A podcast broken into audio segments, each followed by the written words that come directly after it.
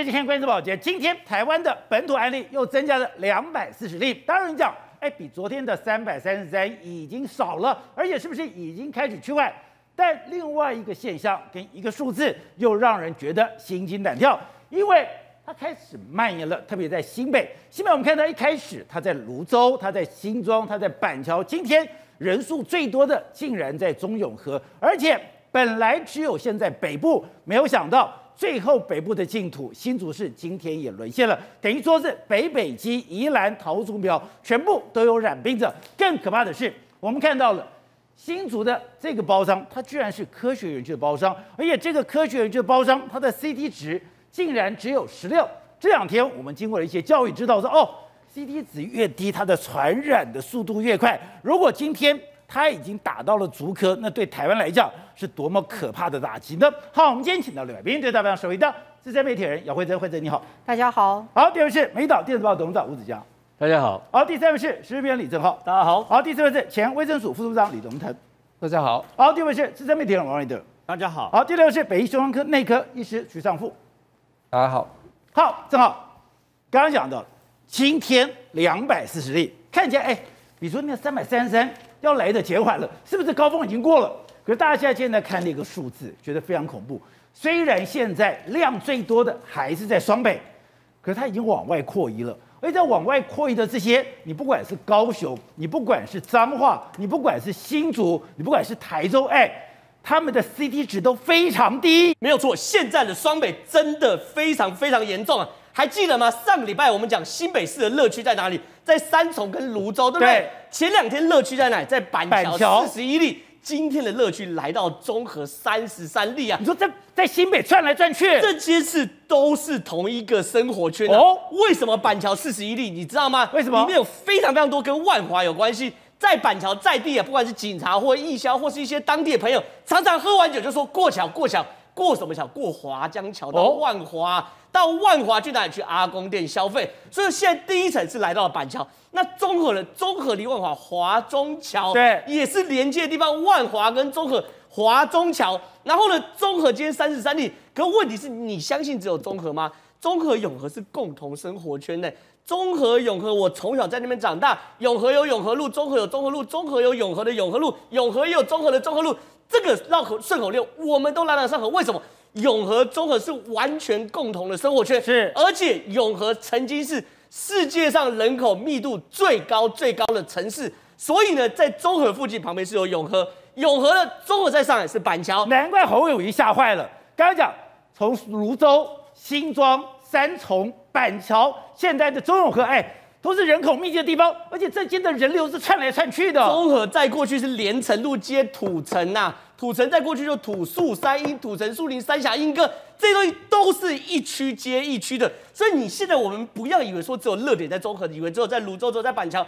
当然了，现在看起来是热点在那边，可是如果明天永和又冒出确诊病例，那变成是整个以万华或台北市为中心的所有沿河的综合的区行政区，全部都逐一沦陷。因为我们知道万华有街三重，万华有街这个板桥，万华有街中和，跟万华有接的都有了。是，那你现在如果接跟万华有接的都有确诊，那跟中和、永和、板桥、三重、泸州有接的也会跟着一起拓开嘛？三重、泸州过去是五股嘛？我讲中国过去是连土树三英嘛，土城、树林、三峡、莺歌嘛，这些东西都是连在一起的。所以侯友谊现在非常非常紧张，他常常说啊，我要升第四级，第四级做好准备，要做方舱医院，不可以怪侯友谊，因为现在他确实看到整个疫情不断的从万华为核心往外扩的这个趋势，而且你以为以万华为核心往外扩，以万华为核心往外扩了，你以为这东西只有到新北吗？我跟你讲，以万华为为核心的，现在到了新竹跟高雄啊。大家全部都傻眼，你新竹人也跑来万华消费吗？是这样的，因为新竹也到了。本来讲说新竹是整个北台湾最后的一片净土，就没有想到今天有一个包商中了，而且他是竹科的包商，是这个竹科包商，他两天一夜来台北玩。然后呢，他还特别弄一个旅馆在台北住，然后大家就问了、啊：你两天一夜来台北玩，要玩什么这么好玩？去阳明山吗？去士林夜市？他没有，我去万华阿公店消费。你连新主人都跟我来万华阿公店，新竹科学园区的包商那是很非常高等级，赚很多钱，他也来阿公店，他也来阿公店，我们真的真的我真的昏倒。好了，你新主去阿公店就算，结果呢，高雄这这更扯。仁惠医院的里面一个所谓的员工哦，竟然呢给我一日北高游，一日北高游干嘛？你学柯文哲骑脚车没有？他一一大早坐高铁给我上来台北，对，然后上来台北去哪里？去阿公店，又是阿公店，又去阿公店消费。然后他五月八号去台北的阿公店消费完之后呢，回来五月九号，他他他说他待在家里休养，五月十号就出现症状，出现症状的时候没有讲说他有去台北，他就呢一直去看那种小诊所啊，自己吃药，他自己在医院都这样。结果呢？五月十七号才给我确诊，五月十、五月十一、五月十二、五月十三、五月十十五、十六、十七，隔足足八天才确诊。现在哦，昨天陈其迈看到这个例子，陈其迈都傻了，赶快把仁惠医院的人全部清空，清空医院。医院呢，他第一时间就把所有全部清空，清空完之后去验，今天一个仁惠医院的护理师阳性。但你今天会传染给护理师，你也有可能传染给所有病人嘛。所以你现在看到这个病例从万华为核心，不断的往周遭、往新北、往新竹、往高雄，不要忘了还有彰化。彰化那个葡萄盘商，他今天一传二十二啊，今天彰化多二十二例，几乎都是这个葡萄盘商的妈呃的老婆去歌唱班，然后呢传染给他周遭的。所以现在整个疫情或整个的人数。不断的攀升，不断的攀升，不断的攀升，结果之下，我们台湾遇到非常非常严重的医疗困境。什么叫医疗困境？我们的医疗资源完全可能会不，不是准备了一年多了吗？准备一年，台湾 can help 吗？我们现在变成是台湾 need help，听得懂我意思吗？现在台湾的负压隔离病病房啊，去年还有一百一十床。我讲的是总床数，不是空床数。昨天还有网友留言跟我回说，你有人确诊，当然床数变了。我没有，我说是总床数一千一百床，现在总床数剩六百多床，然后呢，空床数剩两百四十一个空床数。我们一天增加就两三百个，一天增加就两三百个人，我们怎么够我们的空床数？所以你说，我们截至到了今天早上九点。台湾全台湾负压隔离病房只剩下两百四十一个，只剩两百四十一个嘛。所以过去那些你只要确诊住负压隔离病房时代，抱歉已经结束了。现在指挥中心已经发出了所谓的指南，你如何在家照顾确诊病患，这件事情已经变成我们必须要面对的事实。是，因为陈世忠今天已经下一个军令了，下一个军令就是。连台大都被这些确诊者占领了，占领了以后，有很多轻症已经影响到台大医院的整个治疗的能量。他说：“我要把你清出去。”但问题是，你清到哪里去呢？我这样讲好了，过去英国发生例子，欧洲发生例子，现在都在台湾发生。我这样讲好了，当所有医院都把医疗能量流过来去治治疗所谓新冠肺炎患者的时候，那其他所谓的慢性病人，癌症开刀呢？那这些需要去做救助的，是不是就被无限期延后？对，过去英国就是啊，很多癌症开刀，他刀就往后排，很多慢性病，我是多给你一些药，可是我就没办法每个月去做定期的检查，这些事情都在台湾活生生血淋淋的发生。有一位医生叫做田之学，他在振兴医院，既然呢，他在他脸书上特别写，昨天他遇到一个状况是他从医这么久从来没遇到，他说他到必须。在急诊室的户外帮这个病人插管，在户外插管，在户外插管，这个他会感染吗？呃，已经没办法考虑这么多，因为他如果在急诊室里面插管的话，他说会第一个急诊室已经没床了，他放眼望去完全没床。然后第二件事情是，他如果在急诊室的走廊或急诊室的空间插管的话，里面可能会大量的咳嗽、大量的飞沫，反而会传染更多人。所以最后逼着他怎么样，在整个振兴医院的急诊室外面去做插管。这个过去在西方世界也遇过，现在也在台湾发生，而且今天还有两例死亡病例啊！这两例死亡病例都是来自于新冠肺炎的死亡病例。哦、第一例呢，六十多岁住万华，他五月十七号去，应该这样讲，五月十号发烧，五月十四号采验，五月十六号确诊，结果呢没有病床住。五月十七号他采验以后没有把它收治起来。照说是讲，现在有两种讲法，他五月十六号确诊后，五月十七被人家发现在家中死亡，有两种说法。一种呢是说确诊后还来不及通知这个人，所以他就在家就过世。另外一种说法是他曾经去过某医院，然后医院拒收啊。如果医院拒收，如果是后者的话，那面临的状况就非常非常严重。可是我很确定，所以你比如说，现在不是我们的负压病房不够，你连你收治这个轻症患者的病床都不够。是，所以现在指挥中心最新的指南是什么？你如果确诊的话，请你在家里。静候医的静候指挥中心的通知，所谓静候什么时候会通知？不知道。你只要是轻症，抱歉，大家都没有办法收的你。那你如果重症的话，赶快通知或许你还有机会抢到一个床或两个床，因为有像亚东医院就有一个是八十六岁的老人家，他确实有多重慢性病，后来确诊后也在昨天死亡，所以现在整个台湾都面临到这种状况，就是说医疗资呃的确诊病患不断的增加，不断的增加，不断的增加，可过去一整年我们的医疗资源并没有做准备，我们在床还要做那在医护人员。都没有在筛检上面，在疫苗上面，全部都没有。所以现在大家都要问，我们现在还能做什么事情呢？很简单，我们在等疫苗什么时候回来会来。其实呢，彭博社三月三十号就说了，那个时候上海复兴就说要卖 BNT 疫苗给我们，那时候就也给我们。三月三十一号的时候，彭博社独家就说要那时候就要卖疫苗给我们。可问题是四月一号的时候。还有人去问疾管疾疾管中心，疾管中心说说没有没有收到这个通知，我们就是不要。可是现在问题是我们不管从各方面消息来源，从一开始的林权，从三月三十一号的上海复兴要卖 BNT 给我们，然后呢到后来的林清姐去执行，说有所谓上海复兴在台湾的业务代表叫做王先生表示哦，各种管道上海复兴都希望把他们的疫苗代理 BNT 疫苗，美国制的 BNT 疫苗。卖到台湾，美国做的。可是问题是，台湾这边就是单方面不要，跟你单方单方面不要，你自己国产疫苗在这个当下又衔接不上的时候，确实会让我们非常非常担心。好，徐医生，今天柯文哲有讲哦，现在有很多的轻症患者在台湾有两百多例，竟然是没有人收治。现在的量增加这么多，中间有很多轻症，真的已经对你们这样医疗院所造成压力跟困扰了吗？对啊，因为其实我们如果是医院有收治呃这样新冠肺炎的病人，我们基本上根据属桃的经验，我们彻底在双北的医院，就我知道的，包括我的医院，我们实行很严格的分仓分流。对，分仓分流就是说，我们保留一半的人力，一半人力上班，才不会真的有院内感染的时候，全部都要隔离，全部都阵亡。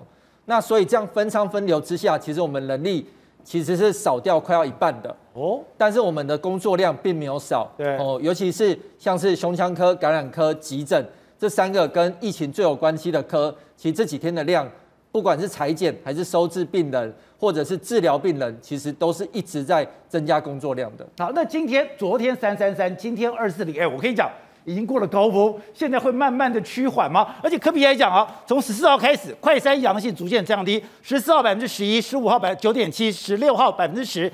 到现在四点七，哎，我们是不是可以放一点心了呢？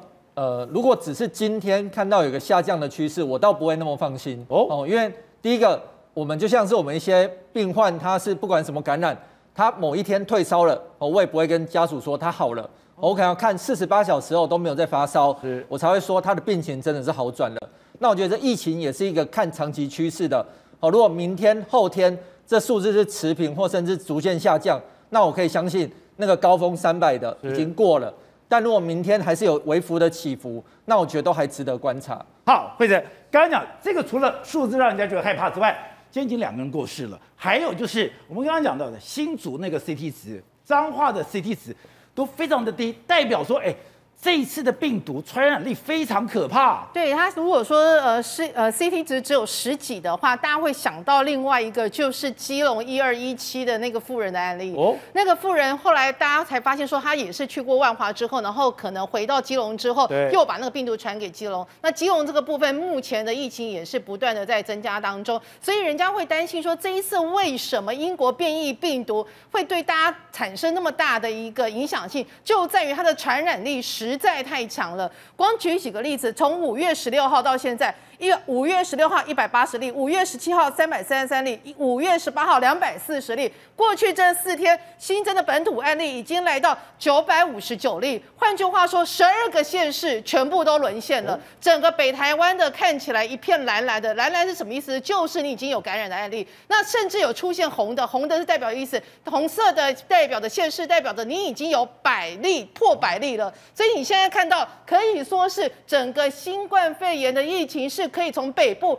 开始一层层、一层层往下去攻陷。对，所以现在剩下的一个零的案例的，其实在整个台湾来讲，看起来已经不太多。所以这就是代表着，我们如果只透过所谓的防堵的模式这种话，其实因为那个青竹这边也跑到了万华，所以这个万华有点变成是一个大众的一个感染源。高雄呢也是从万华来，新竹也是从万华来，连云林的这边也是从万万华来。那这个新竹的案例，现在看起来比较令人担心的是说，现在光以他来讲，他五月八号跟五月九号是密集的出现在万华这边在活动，然后他回到了五月八号、五月九号是密集在万华阿公馆这边活动，是是密集，非常密集的在万华这边活动。其实说一句话，其实我们这个现在目前为止不断传出来的疫情，都是跟万华这边相关。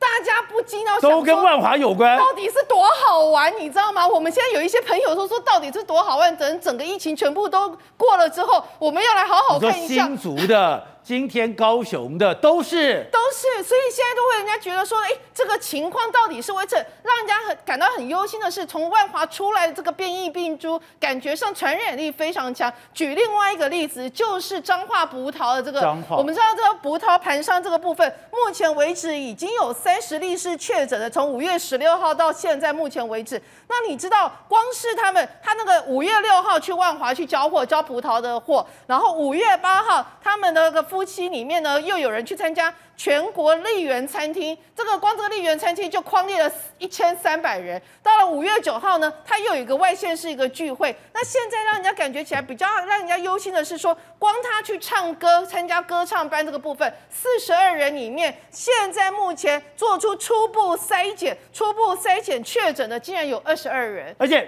刚才讲，现在最新的消息，台铁北车外包的清洁员。也确诊了，而且他又去哪里？他又是去万华。所以原来我们万华有一个支撑整个产业这个。哎，听说每天去那边的人平均起来大概有上千人，哎，是假的？真的，就有现在有一些相关，所以我们现在都不知道，原来我们台湾竟然有一个秘密私下的一个极乐台北，我们都不知道。那现在所有疫情都传出来，导致大家会非常忧心，因为现在看起来，光是从这边传出来的，它的感染力是蛮强的，这是让人家另外一个比较忧心的一个地方。另外就是像现在最可怕的一件是什么，你知道吗？每一个地方出去的点都有可能复制。万华的一个途径，万华才在短短两天之内，现在目前双北的确诊人数都已经突破百例。对，所以如果说今天的葡萄盘商，如果说今天高雄的这一部分也慢慢像万华一样，如果没有在第一时间点控制下来的话，从万华为核心传出来这个病毒都很足，就看起来都是它 CT 值都很低，然后感觉起它传染的一个呃传播力是非常的强。所以现在今天最新的情况就是，光是学生确诊的部分。就有三十七人，全台学生。学生呢？你要知道，学生不可能去万华。对。所以那学生为什么会得病？因为他们都是跟家人同住，被家人所传染。现在目前全台三十七名学生确诊，而这三十七名学生确诊，很可怕，是从大学、高中。国中、国小到幼稚园，全部都有人确诊，这也是为什么教育部在今天已经宣布，全台湾所有的那个教育全部就是变成在线上教课，全部都在家。我们昨天在讲，你现在是不分地区，你现在不分南北，你现在不分职业，你现在不分男女，哎。全部现在连学生都有了，而且学生更可怕，因为学生绝对全部都是群聚，所以为什么还好？教育部今天很快的去采取这样的一个行动。还有另外一个是，其实在这个时间点，因为科批有特别提到，如果再有医疗院所拒绝配合这这个相关的，要把你的病房给让出来，让承接一些轻症这个病患的话，他有不排除要用所谓的传染病的防治法来开除。换句话说，现在有医院，我不知道这医院是谁，我不知道是不是所谓的民营医院，就是所谓的财团法人医院。拒收。如果现在有财团法人医院拒收的话，其实这真的非常的不应该，因为日本就是个最好的例子。日本是全世界的病房数里面最多的国家，它有九十一万床的病床，可是你知道，到目前为止，它有四十二趴全全部都空床。拒收。但为什么他们还是必须要大爆发？因为就是民营的医院拒收，所有的病人全部。挤在国营就是公营的一个医院里面，公营的医院就导致造成轻症跟重症杂处，轻重症杂处情况之下，就会变成是他们所谓的轻症，到最后变成重症，重症的话就完全医不过来，所以就变成是整个医疗负荷没有办法负担。好，李医师，我没有想到你跟我都在万华，没有想到万华阿公讲这么刚刚讲，所有这一波都跟他有关，基隆跟他有关，彰化跟他有关，新竹跟他有关，高雄跟他有关。可是万华这个核爆点，它解决了吗？应该是没有了，还没解决，还要再拖将近一个月左右。你说拖还拖一个月？它要将近一个月左右才会才会明显的下降。那不过这个，我我先从好的地方去讲了哈。大家关心到坏的地方，但是好的地方我们也有看到了。是，比如说像那个游民哦，我们的街友朋友们。大家忽然间看到，哎，怎么不见了？哈，是，其实有有的部分已经转移到别的地方去，离开了。第二个是我们，像我今天早上整整天我就在警察局里面帮我们的警察同仁三百多位打预防针。哦，我们是从这样的第一线来阻绝这些东西，但我们也是希望说，你没有被检查出来的这些人，尤其是特种行业的人或非法外劳，一定要。找出来，先把它筛检出来，到底还有多少人在做传染源？那我们也希望说，我们所有的朋友都要小心，因为你看不见。像我现在这几天在万华，你是看不到那个街道上有人哦，几乎看不到人，不要说搞抓的我快哈。嗯，那这些跑到哪里去？当然有部分还在里面，你看不见，但很大部分都已经跑到中部跟南部去了。你说跑到跑离开台北市了？对，对那你说跑离开台北市，有可能是也把病毒带离开台北市了？对，所以我们希望说各县市还是要绷紧神经去查，到底有没有这些人跑去那边散播这个感染源。对，好，那你刚刚提到万华还要花一个多月的时间才能够清理干净，为什么还要这么久嘞？我说你们不是已经从三三三降到了今天的二两百四，而且。今天台北市的类案例也往下降了。对，我是说，我是说降是降到几乎零了。哦，呃，才会说要花到一个月的时间。是，对的，是。现在碰到这么大的压力，你前面讲说，哎，疫苗要进来了。今天总统也讲了，疫苗要进来了。那疫苗到底什么时候进来？啊，我昨天已经在节目上讲了。那么现在要让疫情啊不会扩大，然后呢，大家都能够去抵抗那个疫情呢，最好的办法就是戴口罩之外，还是你身上要有疫苗，打疫苗要有抗体嘛。最快下个礼拜就会进来，最快下个礼拜就要进来。对，当然我不能跟各位讲说，保证说下个礼拜的哪一天进来，因为为什么你知道吗？因为呢很简单，进来的要送给台湾的国卖给台湾的国家呢，他不会害怕。药厂会害怕，害怕谁？害怕中国从中作梗。你知道，你不要以为中国好心呐、啊，不要以为中国好心说啊，我们可以把疫苗那个给台湾，不是的，他想尽办法，现在还在阻挠我们。表面上讲一套，人前手拉手，背后下毒手，这是中国共产党的真面目啊。那下个礼拜最快进来。那么还有就是，我们事实上有准备要买一千呃，像 AZ 要买一千要万剂嘛，那 COVAX 大概有四百七十六万剂，然后呢，那么还有莫德纳的五百零五万剂嘛。我们最晚最晚六月十五号以前会有八十几万的 AZ 进来，你知道吗？也不是只有这样而已。为什么呢？因为下个礼拜的跟我说的那个八十万几万剂没有关系，是另外一个管道会进来。哦，而且呢，如果没有意外的话呢，连莫德纳都会提早给来台给台湾了。为什么呢？今年路透社都已经直接报道了，美国拜登政府呢，那么已经伸出相关的援手给台湾，要加速啊。为什么？因为很简单嘛。你还记得吗？那么美国拜登本来在之前说六月底以前要试出六千万剂的 AZ，美国人不打 AZ 啊，但是他手上扣着六千万剂，所以拜登要在六月底以前把这个 AZ 放出去。他已经分别给加拿大跟这个呃墨西哥啊，总共 四百五十万剂的 AZ 啊。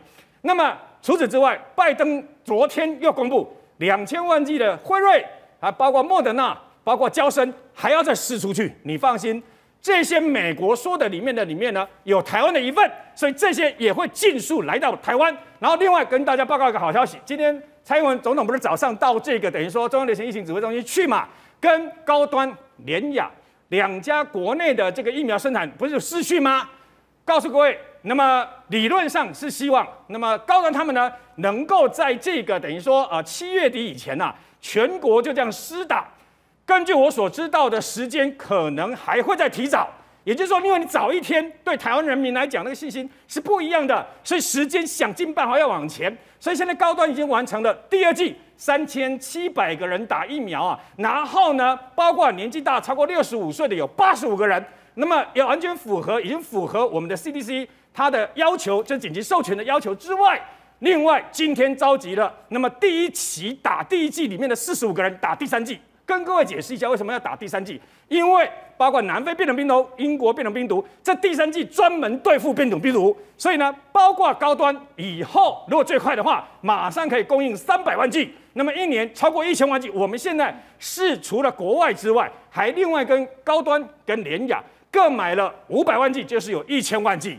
我们现在跟时间赛跑，也就是说，国外的。美国的或者是 AZ 的莫德纳 越早进来，我们就有越来越多的疫苗可以打。然后呢，我们自己本身的国产也要赶快出来，两边夹击，我们才能产生抗体。好，董事长，今天总统出手了，今天居然带着身上，导播我看好，我已经很久没有看在苏贞昌就像一个副官一样站在旁边挺得直直的。好，蔡英文出手了，带着。我们的行政院长还有带着陈世忠，你说这一张照片耐人寻味，政权保卫战，政权保卫战，这个，哎，你看我很久没有看到孙昌站得这么挺了。对，这个，这个就是行政院长今天当已经把他的角，把他的位置搞得很清楚，哦。他是属于副执行长的角色。是，那蔡英文总统今天为什么要去 CDC？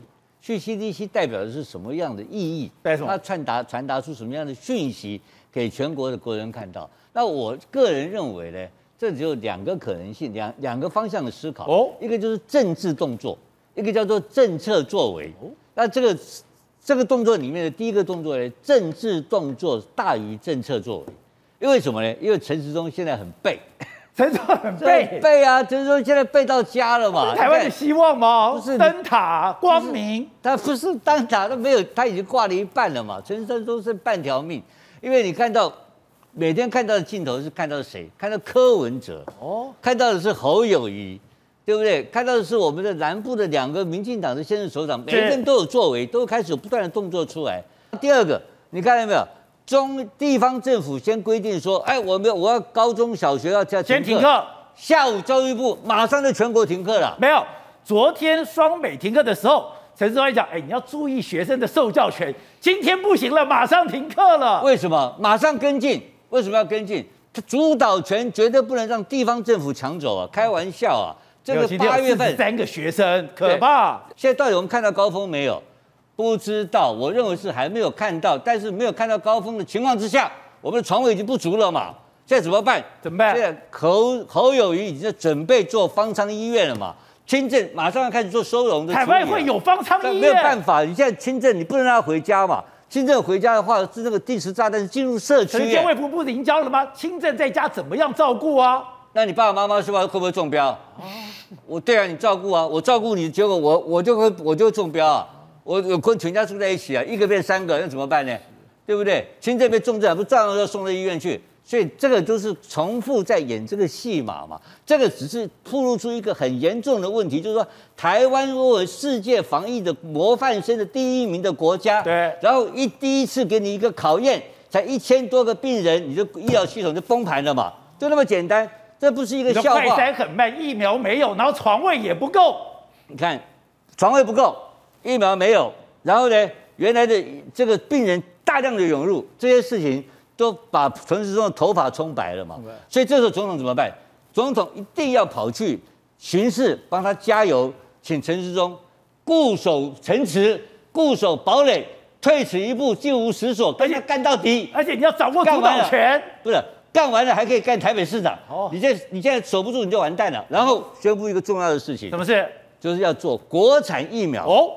总统今天从头到尾没有谈到进口疫苗的问题，没有谈到萧美琴的问题，所以我昨天就怀疑一件事情：为什么陈时中在五月份之前到现今天以前，从来没有找萧美琴帮忙过嘛？为什么？没有道理嘛？萧美琴随时可以帮忙，因为美国也拜托他来买晶片啊，对，对不对？我们请他们来买疫苗，很正常的事，是就是就是大家彼此国与国的交换嘛，对吧？互相帮忙。为什么？因为我现在搞懂了，搞懂什么？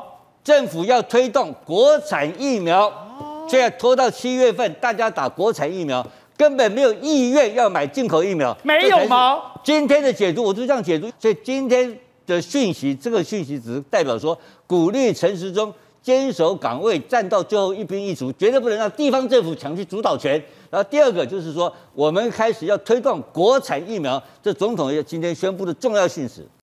新闻一项带给你不同的观点，最精彩的关键时刻在东森新闻二十四小时 YouTube 直播，赶快来按赞，还有开启小铃铛。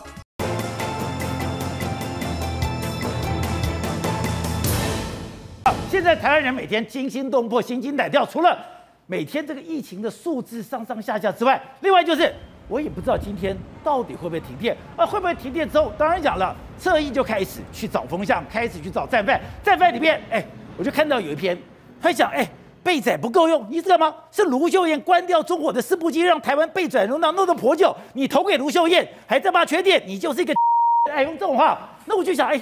有这么严重吗？真的卢秀燕这么可恶吗？你停掉中火，让台湾都没有电吗？后来我去查中火，中火的电都在发动。然后我再查下去，哎，你现在能够用的电，燃煤的电、燃气的电、核能的电。水利的，我们现在水缺成这样哦，你连水利都不放过，没有错。现在其实很清楚，我们就是所有的事情哦，所有能发电全用上，可是电还是不够嘛，这就是所有都用上了，所有都用上，电还是不够嘛。可问题是，所以说台湾现在是是完全紧绷的状态，这种紧绷的状态就像走钢索，稍微不慎就没电了，没有错。可是现在所有政府的数据都告诉我们，我们不缺电。你看到没有？五一三啊，当天的预预估的备转容量是多少？十点零一趴绿灯。昨天呢，预估的备转容容量多少呢？十点一九趴还是绿灯。然后呢，你知道吗？未来一周，他告诉我每一天哦，你看哦，未来一周每一天全是绿灯。未来两个月全是绿灯。重点来了，未来十一年，二零一九年时候去告诉我，到二零三零年。全部不缺电是绿灯，所以你这个预测有什么用？而且我们前经济部长他在当经济部长时还想哦，台湾不缺电，他说民进党已经盘点到了二零三零年都供电稳定，都供电稳定啊，哎，所以说现在这个跟真的是先射箭再画靶嘛，反正他的目标就是二零三零年全绿灯，所以你现在看到台电哦，你看的数据，所有数据一周绿灯，两周绿灯，停电当天他两天都给我写绿灯。所以说，你说这数据是真的吗？现在网络上还有一大堆什么侧翼啦、绿色章啊，说现在这个数据都是真的，我们不缺电。我想请问你，你不面对缺电的事实，你怎么去处理缺电的问题嘛？我来告诉大家，台湾真正用电状况。其实网络上非常非常多科学的团体都告诉我们，台湾真实发电量是什么东西？北中南东一个人来讲，东部净发电哦，他随意抓了几天发现净发电哦，东部最惨。从早上的零时到凌晨十三点，全部红色，红色意思代表什么？负的发电量。台北好一点点，台北呢凌晨的时候，凌晨到六点的时候净发电量是正的。抱歉，天一亮全是负的。中部呢，中部啦，晚上一定是负的，白天呢看状况，中火有没有发电？中火，中火如果有发电是绿的，中火没发电是红的。然后呢，南部唯一一个有机会发电全是绿的。换句话说，你几乎全台湾北中东都在吃南部的电量，然后再加上一部分台中中火的节约的推电，你说全台湾都在吃南部的电，那怎么可能扛得住嘛？我就问你，怎么扛得住嘛？再来了，现在台湾面临到下一个问题是什么？我们连五十五万瓦都会跳，对不对？重点来了，我们在二零二五年之前要把核电全部除役，核电全部除役什么概念？核电厂占台湾总发电量十到十五趴，我们还会再少十五趴的电。请问我们台湾有可能 cover 得过来吗？我们台湾现在三阶卡在哪？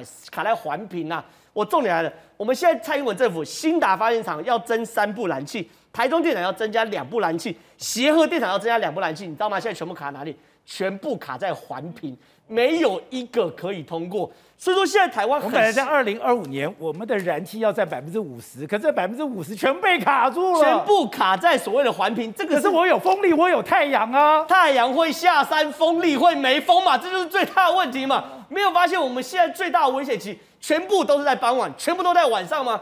所以台湾太阳下山了，太阳下山了，然后没有风了嘛？不是以前我们都是当太阳下山之后，我们的限电危机解除，现在是太阳下山之后限电开始了。是，所以就表示我们现在正在依赖一些不稳定的能源供电嘛。我这样讲好了，如果今天民进党执意在二零二五年核电厂 shut down 下来的话，我保证你就算三阶加上去也不够，三阶再等不到二零二五年，你今年六月你的核二就要停役了，是他能撑得住吗？我百分之百，我再预言一次，今年六月核二不敢除役嘛，这是最现实的问题嘛。所以说整件事情我最不能接受是什么东西？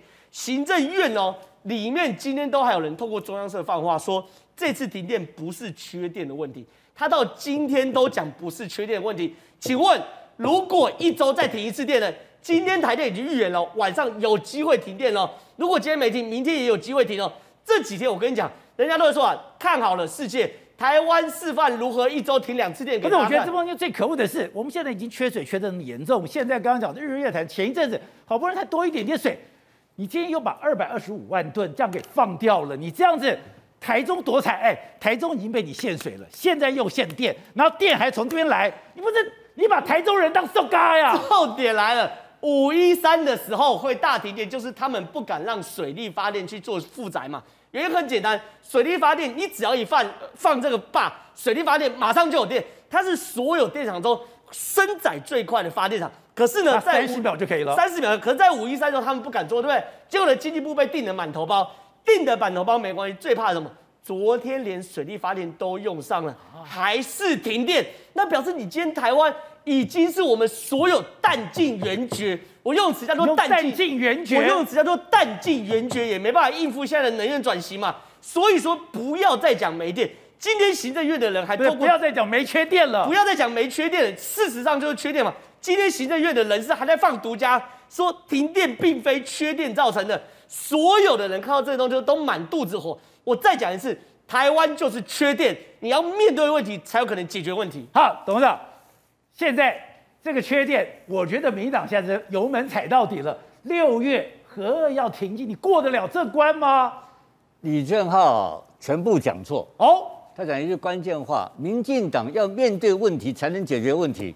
民进党每天都面对问题，但是故意不解决问题，是这样吗？搞不清楚民进党的策略嘛？大外宣就好了嘛？那个梗图，刚刚看到那个那个副院长的梗图，就是二零三零年都不缺电了，你看到没有？他跟全部盘点了，对，二零三零年不缺电，吹牛逼的问题就过了嘛？你看光那个梗图，台湾不缺电，盘点到了二零三零年都供电稳定。他面对问题了，他告诉你二零三零年，而且啊，沈荣津当时讲哦，当然第一个，我二零三零年我都不缺电，而且他讲哦，我已经建构了，你讲嘛，台商回台了，半导体投资了，车辆的电动化了，哎，我都算进来了耶。是的，他统统把外宣都做好了。我跟你讲，至于电厂。干他鸟事，他根本不管你呀、啊，他知道不够嘛？知道吗？他知道他大外宣，他们只搞外宣的。可是你缺点就是，这个、我跑了。我觉得每次我看，包括马英九，包括了民进党政府，缺电都是最大的民怨。马英九开始什么时候倒下来的？油电双涨。民进党什么时候倒的？二零一七年那次停电，你受不了的。我请问你，总统蔡总统昨天讲句什么话？他说蔡总统看到昨天的停电之后，他什么讲法？道歉，我也不能接受，我不能接受嘛。哎，总统都不能接受了，你能不能接受啊？我也不能接受，大家不能接受嘛，大家不能接受，最后怎么办？就算了，算吧，你懂吗？总统都不接受道歉，这个 case 就结束了，你知道吧？就是我刚刚讲的，民进党知道问题，但是不会解决问题。有这么简单吗？哎，总统都总统道歉了，不然我里面弄嘛，我赶紧道歉嘛，你不要给他拍戏嘛。我总统跟你道歉了嘛，对不对？然后你看苏贞昌更恶劣啊，苏贞昌马上叫什么？要责成经济部长王美花去调查哦，对不对？所以这代表什么意思？你知道吗？代表什么？刚刚正浩讲的分析了一大堆东西啊，那都是要正常的学理去分析。对，现在你碰到一个不正常的台电，为什么他在说谎嘛？他为什么要骗人嘛？他骗人的理由是什么？我们不知道。但是很明显的，这个董事长就是一个骗子。哦，那为什么找王美花去责成调查？你知道吧？王美花更有意思了，王美花什么都不懂，她当个经济部长。你说她，她为什么什么都不懂？为什么当经济部长？为什么？因为她老公叫顾立雄嘛，对不对？她老公是顾立雄，还可以当经济部长？当然就是这样子啊，这个这个妻以夫贵嘛，他当了经济部长，他是个他傻傻的当经济部长，他连话都讲不清楚，他这个事情怎么发生？哎，搞得行这个行政院长好意思哎，干了三年行政院长。这个事情跟他没关系，是王美花的事，你看到没有？责成王美花，你给我查清楚。王美花，你知道吧？因为顾立雄要接他了嘛。真假的？当然是啊，所以他吓坏了，他先把王美花干掉嘛。哎，这些人顾立雄要接院长，当顾立雄，我认为最有可能接院长嘛。你看那个苏贞昌这个样子，不，这个今天这个长站在旁边那个样子，他还还能干院长吗？干不下去了嘛。哎，这个样子搞，我告诉你，什么事情发生，你知道吗？第一个，这个疫情还没有度过高峰哦。八月份呐、啊，我告诉你，四个公投全部过关，四个公投过关，你还能还能干嘛？你看那个样子，就是是那个倒霉样，四个公投全部会过关，他就垮掉了嘛，你知道吧？所以他先把王美花干掉，把王美花干掉了，顾立雄看看是不是就先是先伤这个顾立雄的锐气，先把顾立雄的腿先打断，以后看会不会他的行政院长继续保住。这个行政院长自己干了三年，一点都不思检讨。这个店就是他搞出来的，他现在把甩锅甩到王美花身上，王美花傻傻的也不知道怎么接，就也不知道怎么做报告，因为总统也不高兴。可这个事情你放心，一个礼拜就没事了，是吗？因为礼拜疫情到高峰了，又有另外一个坏事的替代，他不断的创造新的坏事来替代昨天的坏事，所以这个事情，这个政府的特性，然后这就干什么？就搞钉钉搞梗图，钉钉搞梗图，这个日子就快乐美丽就过了。这个就是苏贞昌的特性。好，惠成，今天确定去到什么程度？你先讲，他一定要逼麦寮的电拿出来用。哎，以前我们曾经讨论过，麦寮你今天去烧煤，那个是污染很高的，连这种煤都不放过了。其实应该要讲哦，麦寮其实帮帮我们讲个，他很好笑。就是他现在不是媒体报道说台塑斥呃台电说谎栽赃吗？我大概知道他打打电话给谁，他打给台塑化的头，但那个台塑化头应该不敢怒斥，他顶多就说戴琳娜玩弄哦，为什么呢？因为他们台塑没有种去骂台电说谎，怎么可能会有种呢？他们现在是这样，他们原本进行岁修应该是五月十九号，也就是后天就明天才会完成岁修。就是因为台电现在缺电缺到没有办法了，所以必须请麦寮的三号机组提前去运转。那他们是说他拜托他，他说哦好，那我试试看，但是我没有办法满载，因为那个要一段时间。结果后来人家本来是要帮帮你的，你到最后你开记者会，你却说是因为他们没有。照计划起来，所以导致缺电。那你这一话一说出去，你不是变成是把人家好心变成是人家变成一个呃，就是一个冤大头吗？那这个事情上其实凸显一个重点。刚刚你也提到麦寮烧的电，他们是烧没没有错，但他们的机组叫超临界机组。超临界。超临界机组是比一般的机组的煤排放那个量要少十三趴到十六趴。那现在情况就是，你以为现在已经很惨吗？我跟你讲。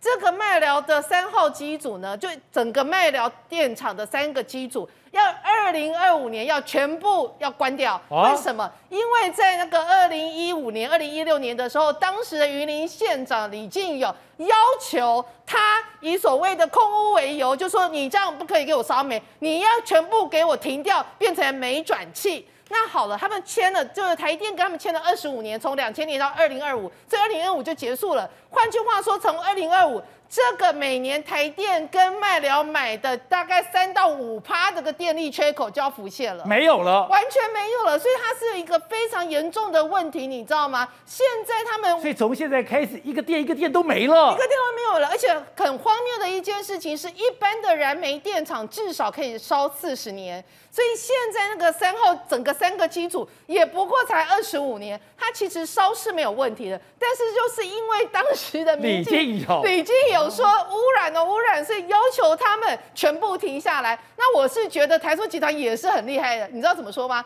因为呢，照理说你二零二五年你就要停下来，对不对？对。你二零一六年你就知道这件事，对不对？那你是不是就应该要提出相关的计划，去把变成所有的燃煤变成天然气？但他们一直没有提出，那时候我就不理解为什么一直没有提出。那他们的说法是一说，因为你经济部都还没有去招标，说以后这个烧天然气的每一度电用多少钱，跟我卖了。烧煤跟烧气的钱是不一样的，至少差两倍以上。所以在这种情况之下，他都不用不愿意投资。所以我如果用烧气的，你不能用烧煤的价钱给我收购。当然不可能啊，因为那这样厂商会赔钱。那妙的来了，他们不是就就就没有做吗？我那时候一直不解。那你到时候三个机组全部都停下来，你自己台塑集团也没得用啊？那你怎么不着急呢？搞了老半天，原来他们自己用的是不受这个影响的，哦、所以他自己要企业要营运的店还有是这个三个机组完全没有，卖给台电，台电都没有。那换句话说，讲难听点，你无电是你规个国家会出代志，关我代收什么代志？所以那时候其实他们内部一直有流传一句话：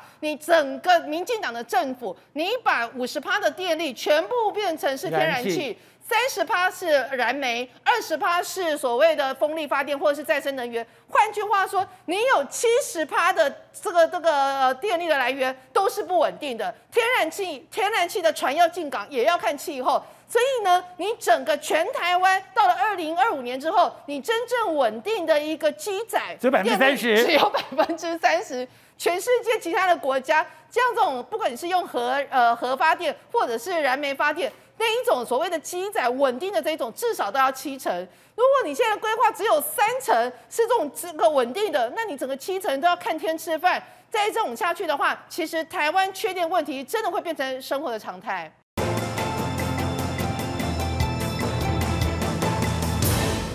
其实我们今天看到了卫福部在记者会里面，哎，特别教导大家说，哎，如果你今天是轻症，你在家里面，我怎么样照顾这个轻症的患者？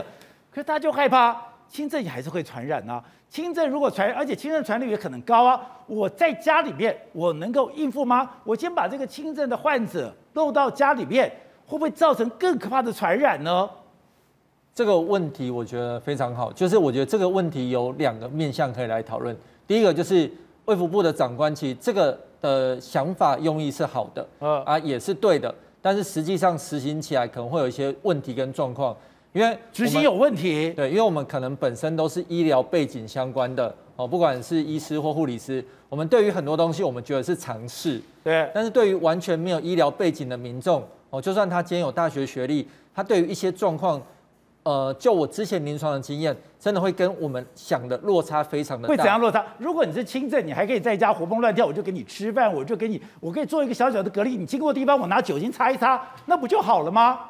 对，我这样讲好了。其实我看我很多朋友在这一波疫情还没爆发之前，他们偶尔之前像是去年的年底，哦，我们有时候见面用餐，我看他们对于口罩的穿脱就很有问题哦。他们都是大学或硕士以上的，哦，像他们会直接用手摸这一面脏的，然后把它放到口袋里等等的。所以我只能用这样手就抓我的弹簧袋这样拿下来。对，而且最好装到一个专属的呃密封套中。不要随便乱放到袋子里，因为可能都会染污啊。不能放口袋吗？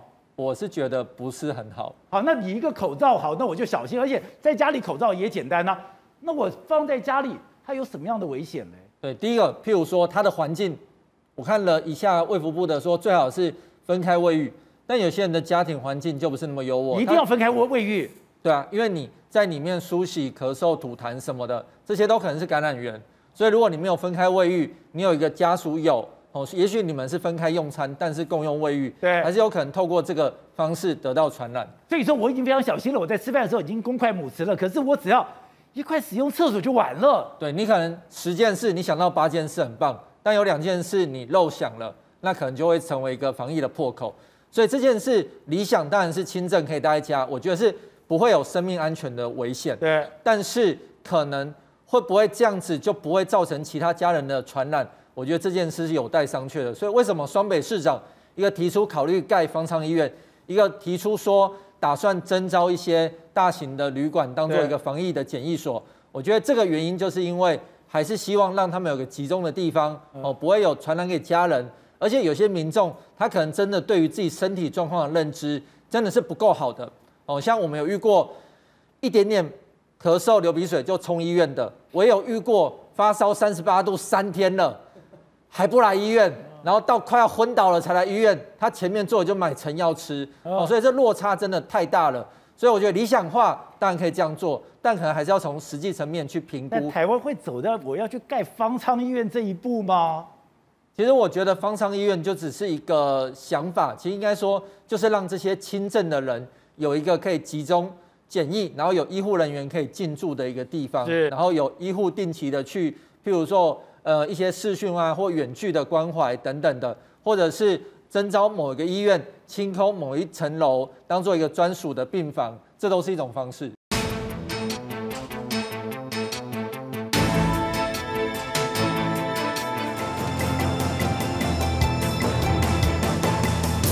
欢迎收看关键时刻，我们看今天。台湾新增的本土案例两百四十例，虽然比昨天的三三三例少，但是大家注意到了一个数字有点惊心动魄，就是没有想到学生的数字竟然增加。在昨天我们看到双北宣布国小、国中、国小、高中的课程我们就要停课。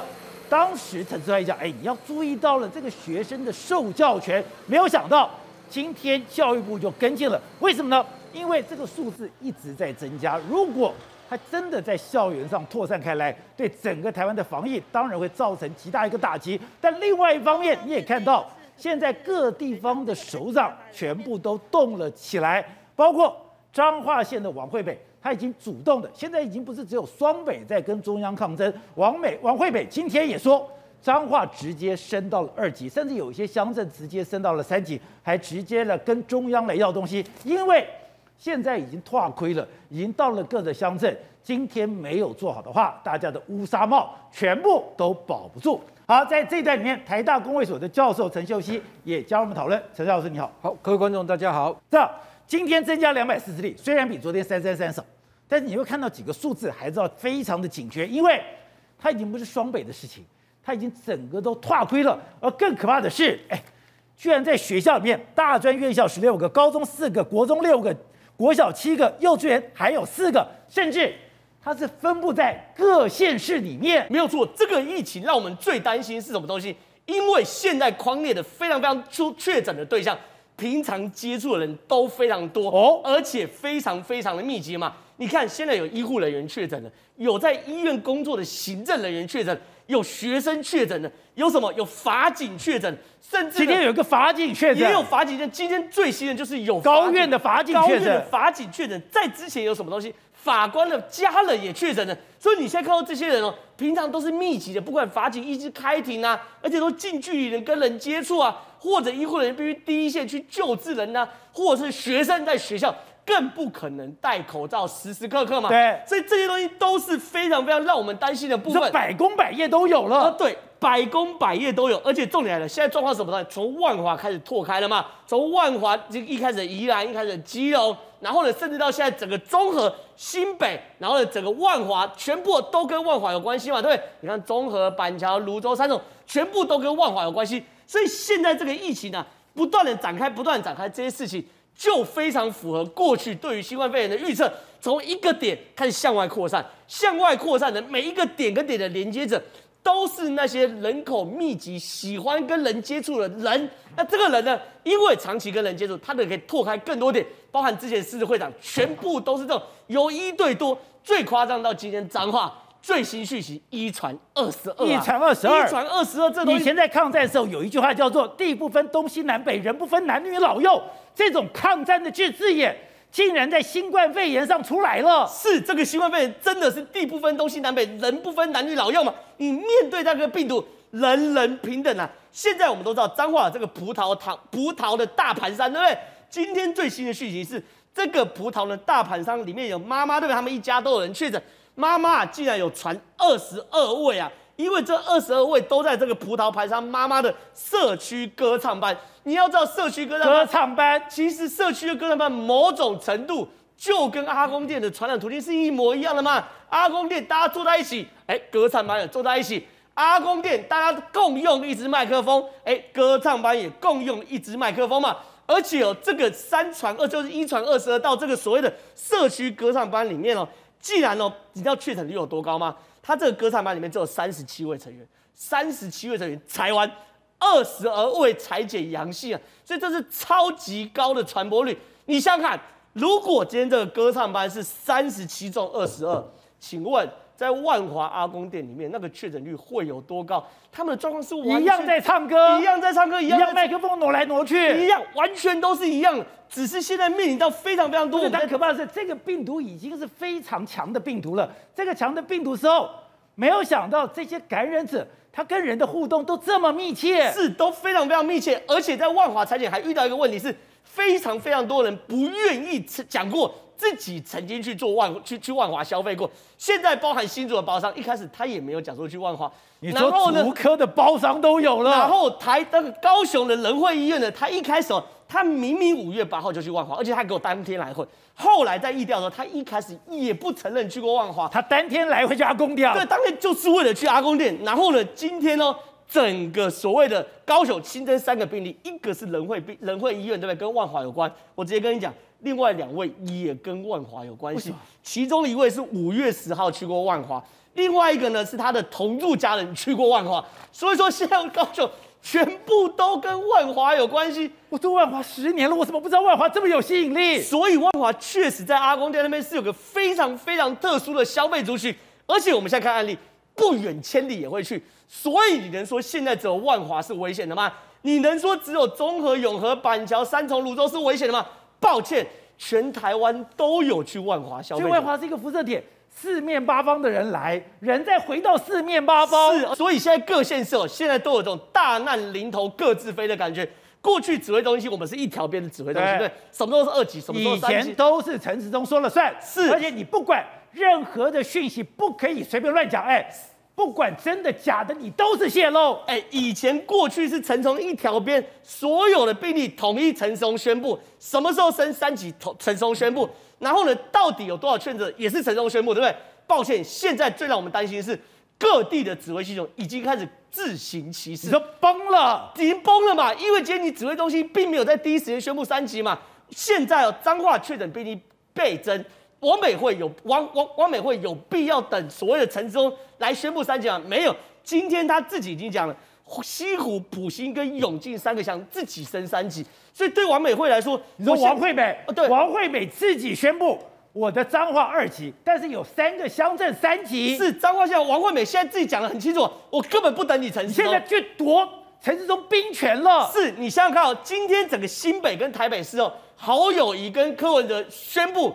新北、台北的学校停课的时候，有问过陈时中吗？没有，直接就宣布了。所以你看哦，现在指挥体系崩裂，也是我们最担心的事情。王惠美现在直接哦，在他脸书上说什么东西呢？你看哦，基于紧急事态要求，请求中央授权第一时间发布疫情，安定人心。告诉你什么东西？告诉你陈时中第一时间发布的疫情发布太慢，请你第一时间发布。然后呢，直接说希望要疫苗，然后呢要化学兵。然后呢，要停课两周，然后呢，希望设立集中检疫所。其实哦，当你一个所谓的呃县市首长宣布这些事情的时候，他表示什么？我要什么没有什么嘛？要疫苗没疫苗，要化学兵没化学兵，要集中检疫所没有集中检疫所嘛？所以这件事情很清楚哦。对于每一个地方的县市首长来说，这个哦是危机，当然也是转机哦。过去陈时一个人想尽了所有防疫的光环，对不对？可是我国民党的县市首长，我看到了。你今天陈时中走下神坛的时候，我只要防疫比陈时中做得好，比陈时中做得快，那我就是上神坛的那一个嘛。所以现在双北就这样了。双北现在以前每天最重要的是我两点钟一定要打个电视，我要听陈时中讲什么。可是现在在两点，你只看到陈时中讲了一堆的数字，你真的要知道现在疫情的发展，只能看双北的记者会了。没有错，你现在自己看新的侯友谊跟柯文哲，他们两个联手一起下令，的所有的学校，就高中以下的学校。停课的这这件事情完全没有过程之中，完全叫所谓的超前部署。可是问题是，而且陈时中昨天讲，你要去考虑到学生的授课权，今天就跟上了，今天就跟上嘛。所以说，你看，变的是整个防疫的节奏是陈时中被双北的市长带着走的嘛。你如果被带着走的话，表示所有的 credit 都不在你身上嘛。而且以前谁敢猜今天的数字啊？今天我觉得从现在开始。不到中午，所有的数字就满天飞了。因为有一位媒体人讲了数字后，陈松怎么说？哦，数字正确就没事嘛。那以后大家就猜啊，我只要讲对就可以了。所以整件事情变是，你想防人家嘴没得防了，没得防了嘛。所以说，你看现在今天一早柯文哲就开记者会，直接柯文哲他还给陈松留一点点面子，说数字啊虽然比昨天下降一点，但是数字还是很多。所以说现在变成是，大家过去在口径上是一致。步调上是一致，然后呢，所有的防疫作为是一致。可是现在啊，各行其事，所有各行其事，各行其事。今天侯友宜喊啊，要准四级警戒，类封城嘛。所以呢，现在不断的加码，不断加码，不断加码，不断加码前提之下，陈时中只能跟牌，跟牌，跟牌。可当你陈时中去跟牌前提之下，抱歉，那你就是跟在人家后面走，你就没有办法想所有政治光环。即便你做对，人家也讲你马后炮、跟屁虫嘛。所以呢，现在整个台湾呢。除了病毒的扩散裂解掉整个台湾各县市的前提之下，还面临到各县市首长自行其事的状况，这个指挥中心的体系崩解哦，也让大家都很担心。好，所以董事长，你刚刚特别提到这一张照片，今天蔡英文亲自出马到了卫福部的疾管署，陈时中就在旁边，你说这很重要，还有稳住陈时中啊。稳住政权，稳住陈时中，因为现在目前你看到，尤其这两天双北两位首长的表现，两个在飙车哦，先公布三级，然后准四级等等等等的资源，包括新的规定都不断的丢出来，当然也跟着这个患确诊的患者的数量也跟着一起不断成长，情况越来越严重，然后看起来这个所谓的中央指挥中心。已经形同虚设，完全没有办法指挥任何一个县市政府。刚刚正好讲的很好，还有其他县市政府，他说整个的县市政府现在都各行其事，所以全面高雄也不听啦，高雄也自己来啦，都对啊，全部都来，包括绿军的县市政府也是不是一样啊？对，而且你回想到，其实民进党在整个防疫最有节奏的时候。就是陈其迈当副院长的时候，陈其迈没有当副院长，我都觉得黄墙走板了。陈其迈今天在高雄采取的措施是前所未有的，他的这个果断的措施，他只看到一个医院的一个行政人员感染，就马上把医院清空，这个只有医生的人才做得到的事情。然后我们再看第二个，在台南的黄伟哲，他是哈佛公卫系毕业的，哦，他现在黄伟哲是哈佛公卫系公卫系毕业，他要设三十七个筛选站。他是三十七个，那是全全台湾都要设。哎，本来最反对普筛的就是民进党，就黄伟哲要普筛，要普筛，等于要普筛了。所以这个都是整个各地方都是刚刚讲，刚刚讲，各行其事，独自力救济，你变这个情况。所以这个时候呢，蔡英文到 CDC 去干什么呢？就帮他稳住阵脚，千万不能乱，因为这一乱的话，整个的大权旁落。整个操作的方式，整个都乱，整个就没有办法控制了。其实现在已经失控了，因为你看到双北的病人，你刚刚谈到的，包括轻症的病人，对，这些都没有办法收容了。你的收留的处所都已经产生了困难，首善之都现在都没病床了。对啊，那问题是我们不是全世界的所谓的这个疫情管理、疫情出变这个。这个对应的全世界第一名的优等生吗？对，结果来了一个一波的病情，就把我们打败了呢。没错，是不是太脆弱了嘛？对不对？这这个脆弱表示是什么东西？就是过去为什么会成功？因为我们在在国境管理上，还有我们的台湾的优秀伟大的人民的配合，我们现在也是一样哦。现在是小米加步枪哦，小米加步枪，靠口罩，靠口罩，洗手，洗手，呃，保持距离，就是这样子而已啊。靠这个这种靠这种土。土枪土炮土八路的做法，就要能就要能够撑过难关，因为任何国家都有疫苗做背景，而且这里面呢，刚刚提到万华，也不要说过太是多多冤枉万华，还有另外一个地方你忘记了没有？哪里？还有一个诺福特这个这个 Novotel，有一个华航机师的故事，你记得吗？对，华航机师他们不是讲平行的输入这个病这个病毒吗？那华航这个，我今天听到一个消息。华航这个机师原来不是他原来是五加九吗？对。后来经过范云的协调会，变成了三加十一吗？三加十一之后，他开始开始有什么印度籍的机师就开始有病毒就开始有出现在台湾了嘛？关键在这个所谓的管制的时间啊，它是三三天的时间跟五天时间差一点，就是就谈到就大家把范云骂昏了骂死了嘛，对不对？那我就因为我我认识范云，范云没有这个能力干那么大的事啊，他没能力吧？就是哎，这个超级大的事情啊，这第一个干完这个大事要陈时中同意耶。是，照理论上来讲的话，如果三加九三要有这个数字的变化的话，应该要有一个所谓的科学依据的话，科学依据是不是要经过医师的专家会议才能决定，对不对？怎么就行政系统就决定这个事情，而且是立法委员启动？后来我才发现这个事情，这个背后有一个引武者。这个引武者听说是一个地方的首长，哦，是一个县市政府的够力的首长。然后呢，在后面呢，请托他们处理这个事情。是这样吗？然后也当然也，谁请托得了范云呢？所以所以不是范云了，范云请托很容易，因为立法委员开会很简单嘛，对不对？问题是立法委员开会，为什么陈时中会买单？所以他买的不是范云的单，不是嘛？范云算范云是小立委嘛？陈时中多大牌呀、啊？他会甩的，他会尊敬、会接受的人是谁？有一个很有够力的人士，我相信哦，在周刊陆续、陆陆续续都会把它写出来。会吗？一定会的，你放心。台湾没有秘密，台湾的新闻界没有秘密的，你放心。尤其这种鸟事，保证什么？坏事传千里，我跟你讲，一定会传出来的。所以我现在跟你讲的是说，这边的也有一个民进党的人的错误，对，而造成的这个疫情的扩散。还有万华这边也是民进党人的处理不当而产生的产生的这个现象。因为为什么处理不当？昨天讲的母亲节嘛。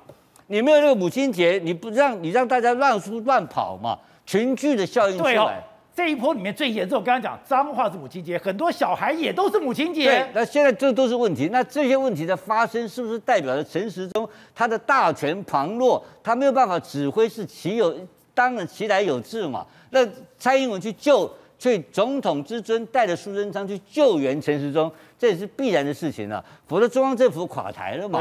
他这整个形象崩盘了。这形象崩盘，你知道多严重吗？他八月份的公投就挂掉了嘛。八月份公投挂掉的话，这个行政体系整个就垮掉了。对，蔡英文的民调昨天已经开始下降了，所以这整个事情来讲，这说县县长就不用选了。对，这个政治上是一个极大极大的危机了。那极大的危机，然后这个屋漏，难怪。双北柯 P 跟那个侯友宜冲得这么凶，昨天已经有海外的朋友在问我说，柯 P 看起来有这个二零二四机会越来越好了。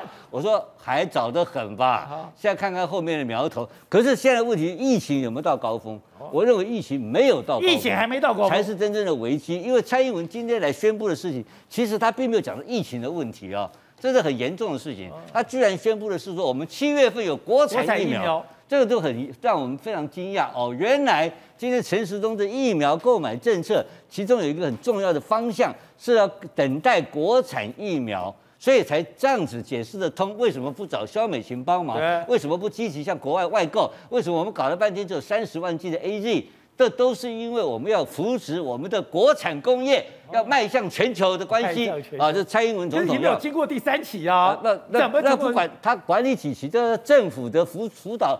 工业，因为蔡英文本身对这个对这个生技产业他是很熟悉的嘛，是吗？所以他们要要帮助台湾的国产产业，所以请我们要等到七月份才有疫苗这个事情。我认为今天去还有一个功能，就是说，这是刚讲政治面，那政策面是什么呢？就请陈时中苦守寒窑，在这边堡垒再给我挺一下，挺到七月份，因为七月份要顶过去的话，这国产疫苗就出来。但是我现在可以跟大家预告。因为在这时候，陈时中面临到一个非常大的政治上挑战。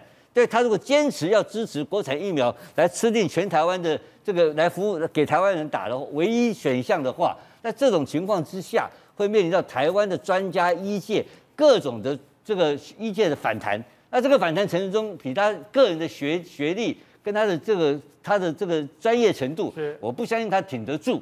所以我认为蔡英文今天去也有鼓励他，请他力挺下去。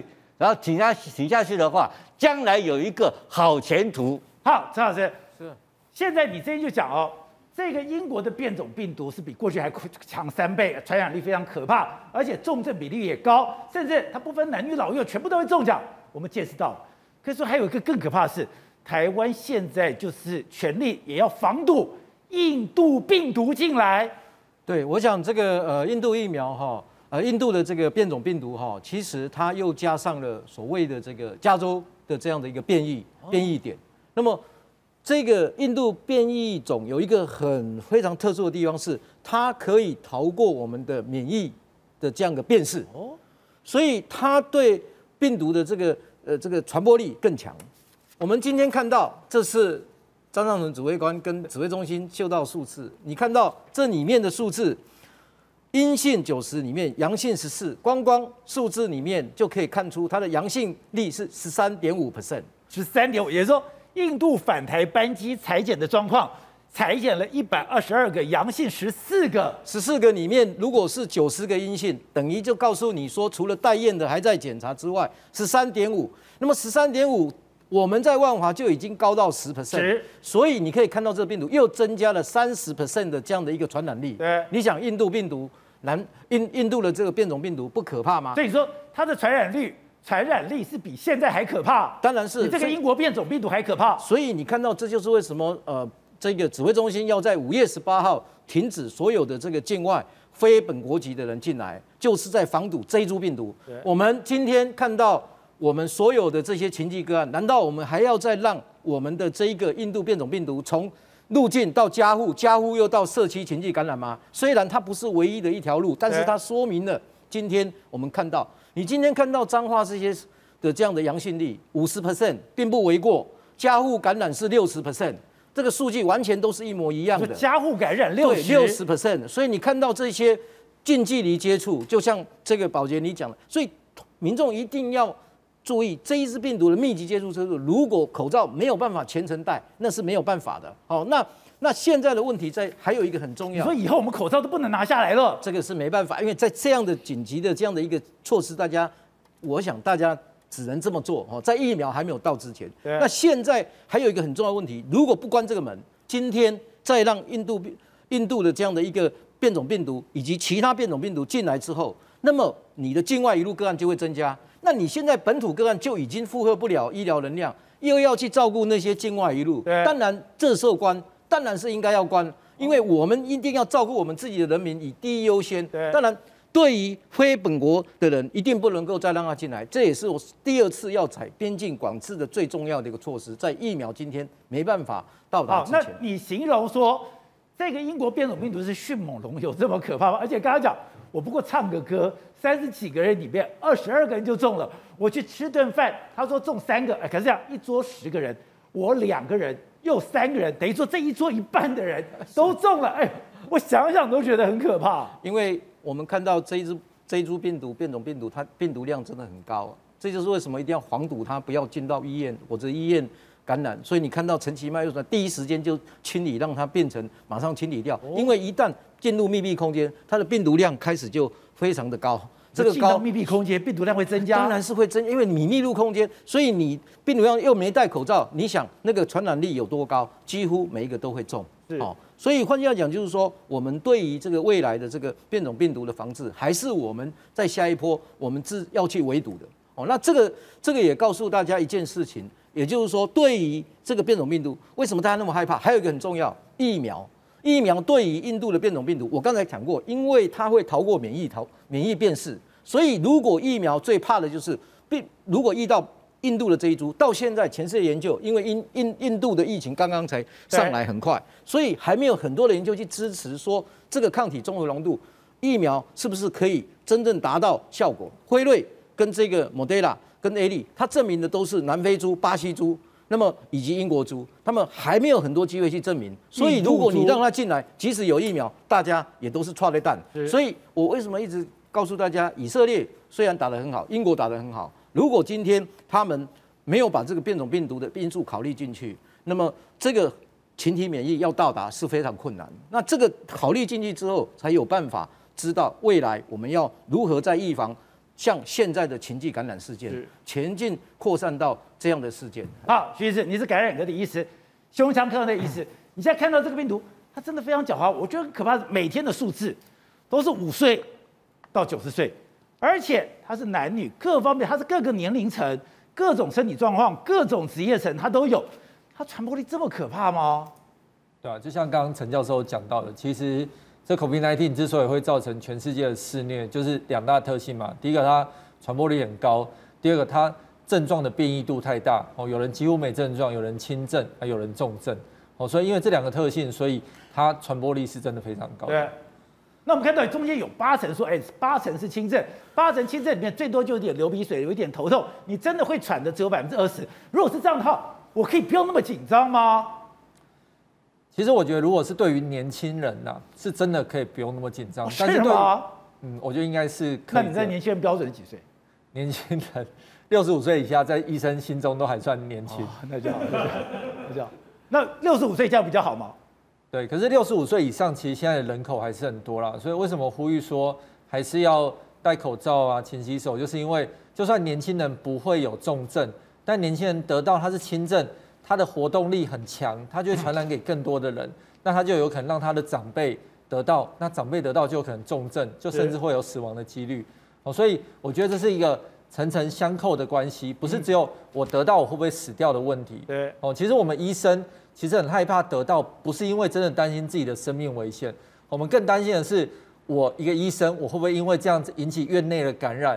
哦像之前布桃的那个医师，其实他最痛心的不是自己感染到会怎样，对他痛心的是他引起了一个院内的群聚感染，会传染出去。对，好，那刚刚讲到像这样的一个病毒，现在已经做了这样筛检，这样的筛检，大家担心是，你到底是造成医疗浪费，还是说这样的筛检才可以把赶快的把人找出来，然后这样的筛检真的可以遏止它的发展？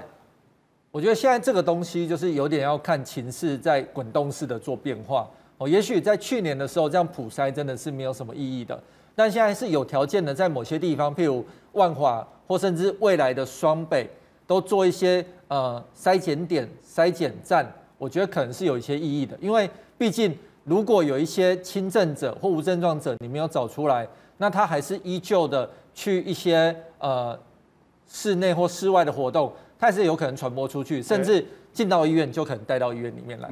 对的，是我们看这个竟然打进了法院。哎，我们以前觉得法院是高不可测的，是深不可测的地方，居然因为这个病毒打进法院，全国法院即日起停止开庭。对，这代表着我们全台湾的一个司法跟检调体系这边也被。病毒给攻台湾司法体系被打败了。而且还记不记得上个礼拜？还记得就是有一个七八十岁的一个妇呃，就是老先生，他去这个万华买竹笋。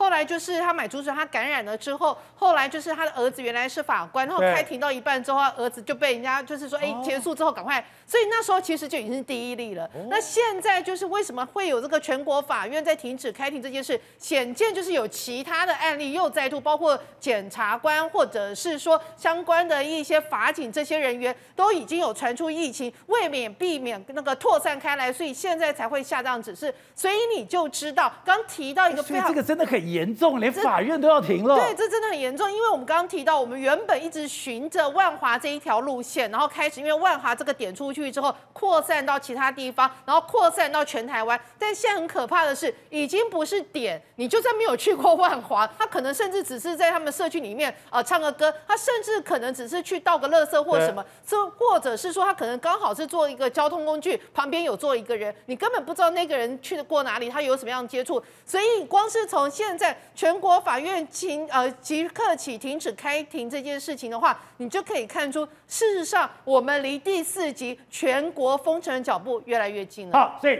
院长是真的离封城的脚步越来越近吗？你长期跑司法的，你过去长期跑的单位都停了。呃，事实上呢，我昨天才接到那么各地的地检署通知啊，因为我告韩粉要开庭，地检署书记官通知暂停出庭，你知道吗？为什么？法院、检察、地检署呢，全部在这个时候全部都取消所有的停级啊。那么什么时候开始？法院都停了。什么时候开始啊？我们有什么五月二十八、六月八号嘛？没有，没有，没有，没有。那么法院跟地检署呢静候通知哦，要等到等到全部都 OK 的时候呢，除非重大案件有急迫性，否则都全部都暂停了。你就知道这一波的疫情来得又猛又快啊，所以要非常小心，严阵以待，尤其是司法，因为司法万一要啊、呃、进行这个，等于说你你不要忘记哦。我们相关的这个单位，他在我们双北呢，已经有警察染疫了，你知道吗？警察每天所有万华那个柯文哲已经下令万华分局的远警都要先打疫苗啊，因为你不是万万华现在是重灾区，你远警要去疫调要去干嘛的，所以要去。哎，那万华人疫苗来可不可以先打？这个时刻你要帮万华人争取打疫苗啊！现在最重要的，非常做。现在最重要的是，那么。第一线会接触的医护人员啦、警察人员啦，这些我觉得是最重要的，重中之重，因为他们必须去找这个相关的人员嘛。那他每你怎么知道你去找的人你是不是确诊者？连你去被你找的人，他自己都不一定知道这些确诊者嘛。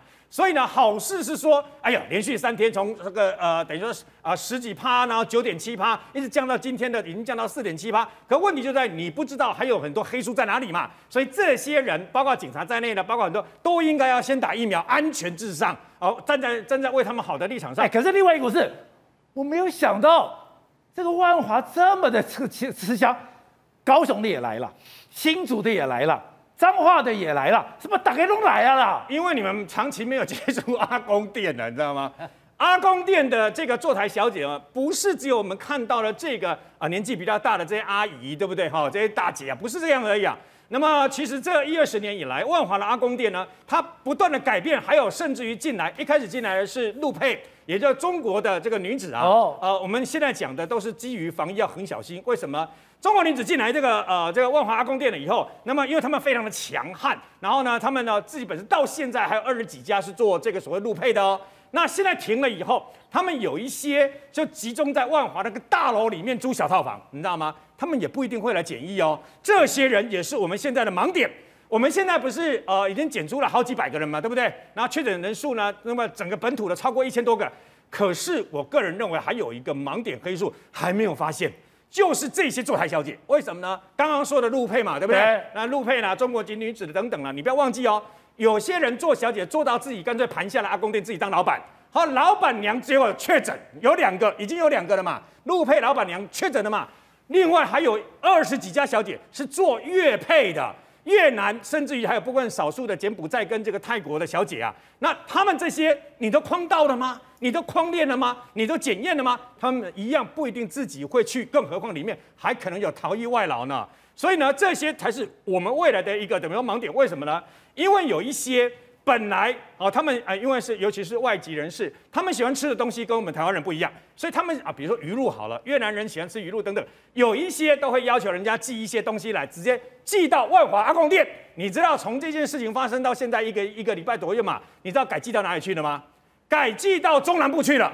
那你知道是什么意思吗？他们跑到中南部了，人在中南部，所以我在这里郑重的呼吁啊。那么除了双北之外，双北现在是三级嘛，所以呢，全国的八大行业都停了。除了双北之外，双北有一些自助 KTV 的业者，那么自己自动自发的停止营业，对不对？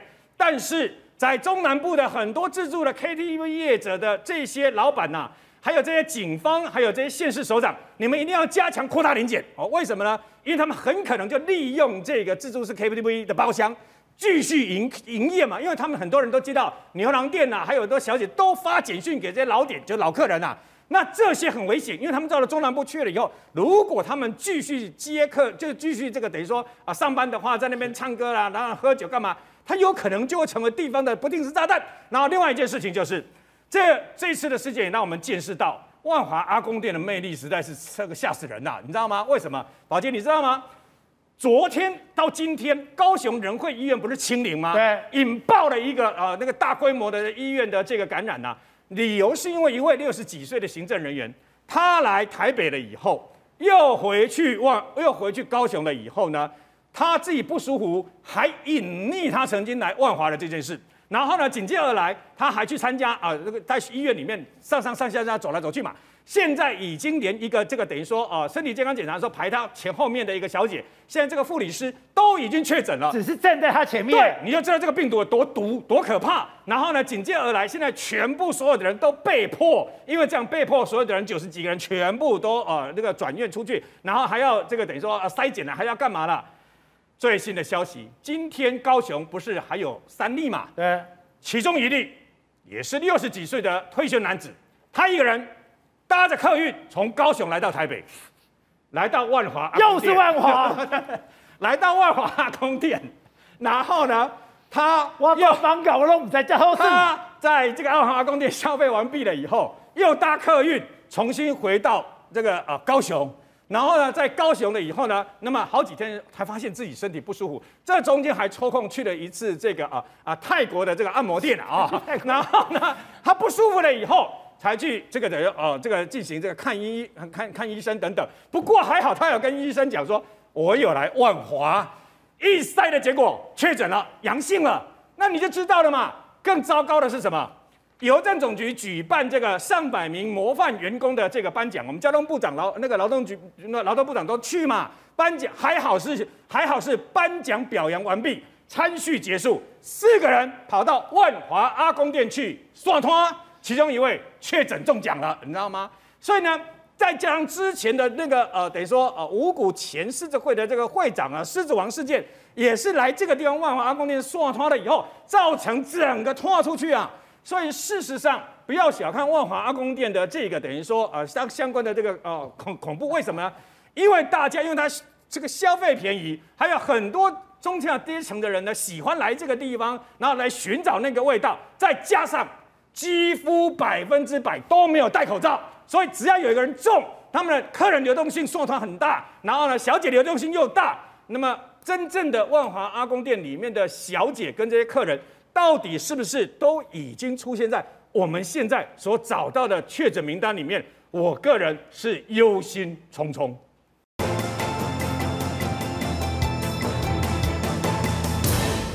好，在这一段里面，核四公投领衔人黄师兄也加入我们的讨论。师兄你好，哎，宝杰哥好，各位观众朋友大家好。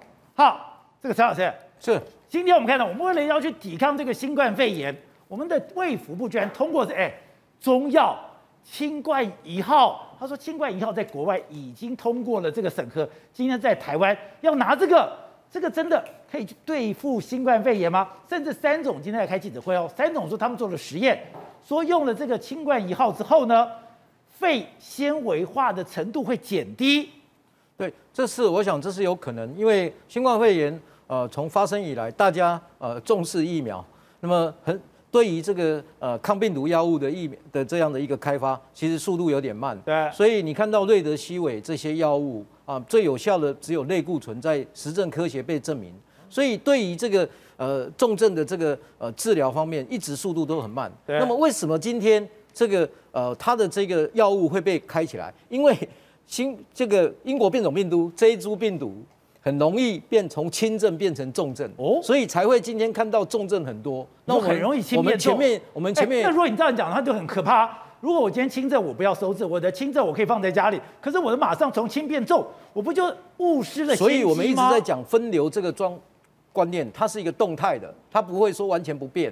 至于有多少人会从轻症到重症，对于这些新变形的病毒株，其实大家都不是非常清楚，因为发生之后速度非常快。对。那么所以呢，现在问题在全世界，抗病毒药物也是一个很重要的来源。那么大家也在抢，所以你看我们的瑞德西韦的存货啊，基本上也是一个很重要的一个供应。那么当然在这个时候，中药过去经过很多人的。的这样试，包括在美国，确实在临床试验试过，因为奎林大家不用之后，那么这个中药是目前为止是比较有希望的。那重点就是要让它阻止，当它是轻症，它可以服了之后，或者是重症的人，他服了之后可以减少死亡。因为我们现在看到最这用了清冠一号，轻变重的比例会减低。我相信它会减低。重变轻的时候会有一个点一直卡不住。对，用了清冠一号，它比较能够转过去。而且我觉得这几年我们台湾的中药，呃，中医这个地方开发非常快，在实证医学上面进步的非常快，所以这个部分我认为啊是一个很好的一个契机。那么如果这个呃这个药物是有用的，对我们将来在避免这个新变种病毒，阻止它死亡是有用的。你看到今天印度，印度就是因为用了没有实证科学的这些，没有 FDA，所以才有些。这个急的时候就乱乱投药，之后很多印度用牛粪喝牛尿，那当然没用啊。因为印印度就是这样，所以印度不止这样，印度不知道现在在新冠肺炎踹了几种草药是完全全世界。这个是非常多的。你说印度是试了很多草药，对，试了很多的草药，但是这些就是实证科学没有做。那今天我们的现在提出来这个中药，对，你说这个清冠一号是有做实证的，是确实是经过的实证医学，只是它的人数要大到什么程度才能够证实？那政府当然在这个地方一定会。进了一个所谓的紧急授权法，就跟当时瑞德西韦，它其实也是恩慈疗法之后才变成临床试验，然后才慢慢变成是一个可以批准使用的方法。所以这个我想是一个呃不错的一个消息。好，师兄，是除了疫情之外，现在全台湾最惊胆心惊胆跳，我今天会不会停电？我晚上睡觉有没有冷气吹？所以，但是你特别提出了一个警告，因为为了应付这一次的缺电的问题。我把核三的一号机拿来用，你说你为什么讲万万不可？虽然你是支持核电的，可是你说用了核三厂的一号机会有很大的危险呢？事实上，在五一七大停电的台电记者会上，台电发言人特别点里面两部机组，一部机组是麦寮电厂，一部机组是核三厂的一号机。但是麦寮电厂它税收是到五月十九日。而核三厂一号机的岁修是排到五月二十四日，五月二十四日，五月二十四日才要并联的，但是却提前在五月十七号晚间就尝试并联，但是并联失败。那多一个礼拜有什么了不起嘞？但这个其实它是有既定的岁修排程，那相关的程序其实在往年都是非常严谨，但是今年特别的不一样，因为我们现在缺电，台电也承认了缺电，原能会官网上公告还留着。他说十二日到十七日要到核三厂现场进行视察。那视察完之后呢，依照惯例，这个审查大概要在五到七天。所以台电在时程表上，它排就是排二十四号之后，核三厂一号机才要并联，了不起提前一两天。那怎么可能？怎么样都不可能在十七号晚间就并联。所以台电它为什么要特别点名核三厂？我觉得他只是想要推卸责任。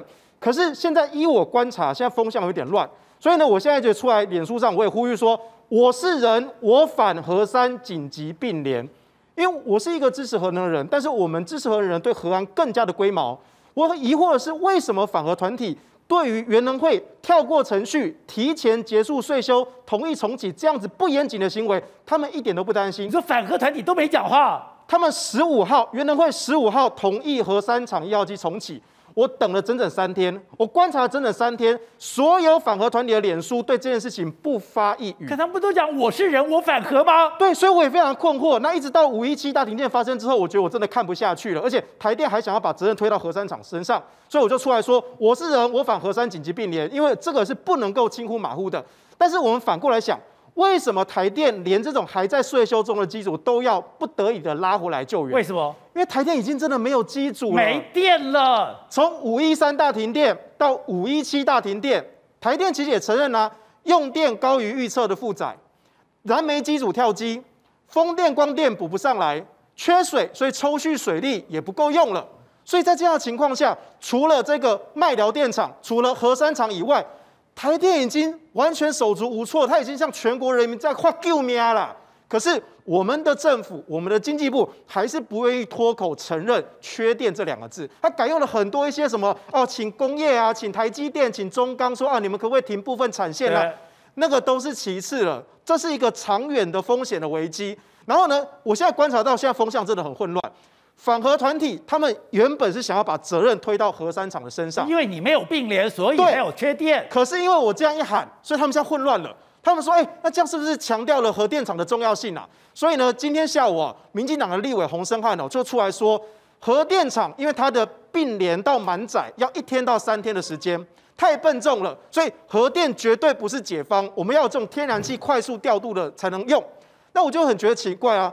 核电厂它本来就不是给你临时吊起来救援用的，对呀、啊，就好像今天机载电力，不是救援电力。我们打篮球，哦，场上五个人，有一个人哦脚扭到了，或是犯满毕业，哦原因不重要，反正他就要下场。那我现在要找个人上去支援呢、啊，结果板凳上没有人在热身，都空的。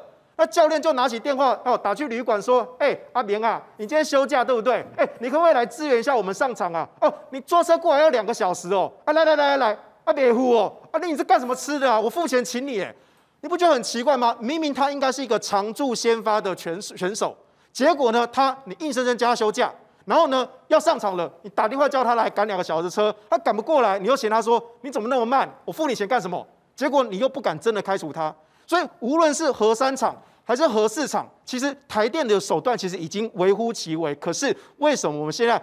台湾还要像第三世界落后国家一样，一个小小的机组跳掉，一个人关掉一个机组，按错一个开关，全国就要大限电，我们就是缺电嘛。好，那我现在是今天核二厂在六月的时候也要停一组机，这会很重要的影响吗？这是一个很严重的影响，因为核二厂的一号机它的机组容量跟核三差不多大哦。那核二厂的一号机它其实算是提前除役。它的执照原本应该是到二零二三年了，但是因为它的用过燃料池也即将要满载，所以呢，它没有办法退出来。那现在反核团体呢也是很疑虑说，如果我让你退出来，是不是核二厂要搞什么延役啊？所以他们也不放心。可是如果你核二厂要除役，你也需要把它燃料棒退出来。其实核一厂也发生过一模一样的问题啊。但是无论如何，在供电的层面上来说，核二厂的一号机如果今年六月很快就要到了，再过几天。六月一号机提前除役，我们的供电又少掉了将近一百万千瓦，那是一个很大一个缺口。那现在我们的燃煤、燃气机组、风电、光电全部都补不上来，那请问我们今年夏天该怎么度过？好，不过有一个，其实像我这种人，我也不是学理工的，到底核能能不能用，我也不知道。你到底要怎么生产，我不知道，我只在乎我有电就好。可是有一个让我觉得有一点火大的是，哎，我们现在知道中部已经缺水，缺得非常严重。昨天晚上，为了要能够紧急救援，哎，我现在好不容易日月潭，因为前一阵子下雨，停停个几点嘛醉，你要把我这点水给放掉了。是的，这其实非常的夸张。其实，在五月十七日的下午，台电调度处的人员他们就透露说，当天下午就已经准备要分区限电了。但是呢，因为他们台电有供电的责任嘛，哦，长官就命令说死守到最后一刻，所以他们只好想尽办法把抽蓄水力哦，全部水都放掉哦，放来发电。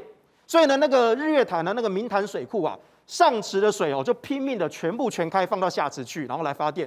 那十七日的下午呢，这个难关撑过去了，但没有想到晚上就爆了哦。但是呢，晚上他们又发现一个问题，就是我现在上池的水都放到下池了，但如果下池的水，我晚上还是可以把水抽起来。可是呢，因为下池的容量爆满了哦，所以他只好把下池的水给放掉，泄洪了。对。那所以呢，在那放掉不就浪费了吗？对，在星期一晚上八点，在南投一带的居民，其实他们有收到另外一个手机简讯，就是公告明潭水库准备要泄洪放水。那你看到一个简讯，还给我泄洪？对，你心你心里很复杂，现在不是缺水吗？结果我们的明潭水库竟然还把水这样直接放掉。那你你要这些中南部缺水的县市人看到作何感想？对，但是我也必须说，台电真的已经没有办法了，它这个水是必须要放的。如果它水不放，我告诉你，十七日下午的时候就已经全国电网大崩溃了。这它已经紧绷到完全没有选择了，完全没有选择了。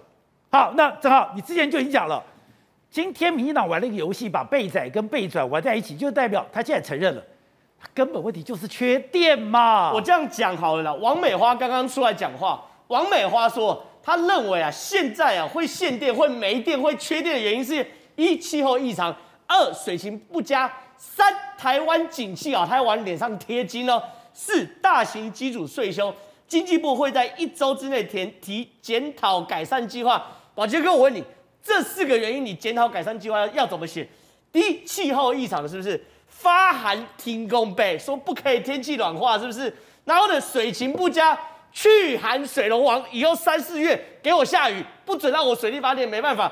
三景气太好，请问要求台商滚回去，外资滚出去吗？四大型机组税收，以后机组不税收吗？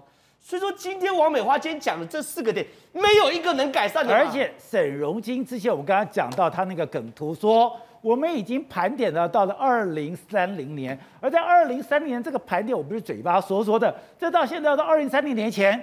包括我要用电动车，包括我的这个这个景气的这个这个复苏，包括连半导体，你要扩增产能，你要增加新厂，我都已经计算进来了。也就是王美花今天讲的所有理由，沈荣金都给你打叉叉了，你根本没有办法写检讨报告嘛。唯一要写检讨报告就是什么？台湾能源结构出了大问题嘛，这就是唯一的理由嘛。你看哦，每次都在三四点停电，对不对？三四点不是用电高峰啊，我们已经帮大家找出来，每一天的用电高峰，全台用电高峰是中午十二点最热的时候，到十二点后逐步下降，逐步下降，到了三点更低，四点更低，根本不是用电高峰。可是三四点会发生什么事情？太阳能跟水呃风力发电会腰斩再腰斩嘛？所以你看，在三点呃在今天中午的时候，太阳能的水发电是三千多万瓦，三千多百万瓦嘛，对不对？可是呢，你看哦。一到下午四点四十，太阳能剩九百九十九百万瓦，而风力不到三分之一了，不到三分之一，风力呢从两百二十一百万瓦变成了三十八百万瓦嘛。最大的问题就在于是这些再生能源风力差这么多，对，你本来已经少了只有二二一，还变成三十八，是啊，所以这些东西表表示你的再生能源是不稳定的，这根本问题是台湾的能源结构出问题。可问题是现在台湾人那些人要什么？不要核电。不要空屋，不要空屋就没有火力啊！不要三阶，要保护早教，但就没有天然气嘛。所以台湾整个能源结构都出了一个大问题啊！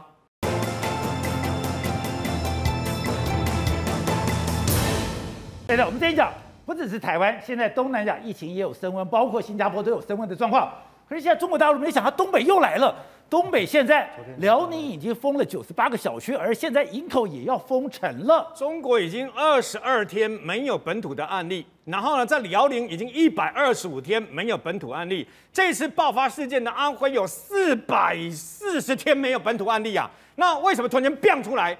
安徽，那么六安跟合肥啊，这两个地方本来已经那么多天，那一年多没有这个了。你现在看到的是什么呢？看到的是他们要赶快赶到安徽去支支援这个六安的相关的这个医护人员呐、啊。他们现在几乎连国务院呢都动起来，然后呢派这么多，包括本地跟外地全部要支援了、啊。这是新的，哎，你看，然后还用跑步呢，啊，这个做样板给大家看，说表示他们很认真这样子。可问题来了。那四百多天没有本土案例，怎么会突然间变出来那个那个阳性确诊呢？然后呢，就必须进行百万人次的大筛检。我们这次我们每个地方都只有几百个人啊，他们是一次几百万个人。很多人就说，那你上百万个人、六十万个人，那不断的这样筛检，一起那个齐聚在一起，不是非常危险吗？但不管，先把它筛检出来啊。也因为这样筛检，所以呢，在安徽跟这个呃辽宁啊，真的还逮到了，他抓出了一二十个确诊者。那问题来了。那怎么会怎么会安徽发生这样的一个事情嘛？就后来发现说，连辽宁在隔天也爆了。然后呢，这两个地方距离那么远，怎么会这个等于说那么远，怎么会在两个地方爆呢？其他地方又没有？天哪，跟五一长假有关系啦。原来五一长假的时候，他们呢，辽宁到过这个什么安徽，他们去玩，完了以后回来，陆续又传给其他人，就这样发病了。两个地方现在陆陆续续发病，大概都有几十起了，包括那么阳性确诊跟这个呃所谓的无症状的感染者等等。你看哦，现在每个地方都开始了，包括辽宁封区了。辽宁现在已经啊，那么初中跟这个啊小学呢全部停课了，高中那么。开开始部分的进行这个所谓的啊线上教学等等啊，然后必要的时候连营口要要全部封掉。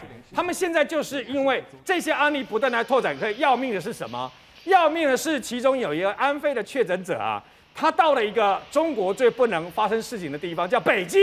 他到了北京，总共活动区域超过十一区，所以现在北京跟他接触过、密切接接触过的人呐、二十八个人已经都全部那个、呃，等于说居家隔离了。另外次要接触也有一百六十七个人呐、全部都把它团团封锁。所以说，为什么中国国务院把它当做最严重的一起事情？而且呢，为了这件事情啊，已经。刚刚已经宣布，直接把这个一些啊中国的干部全部免职了。你知道为什么？因为呢没有落实好，包括一些私底下没有落实，然后就接这个等于说 case 发烧的医生，根本就直接吊销执照。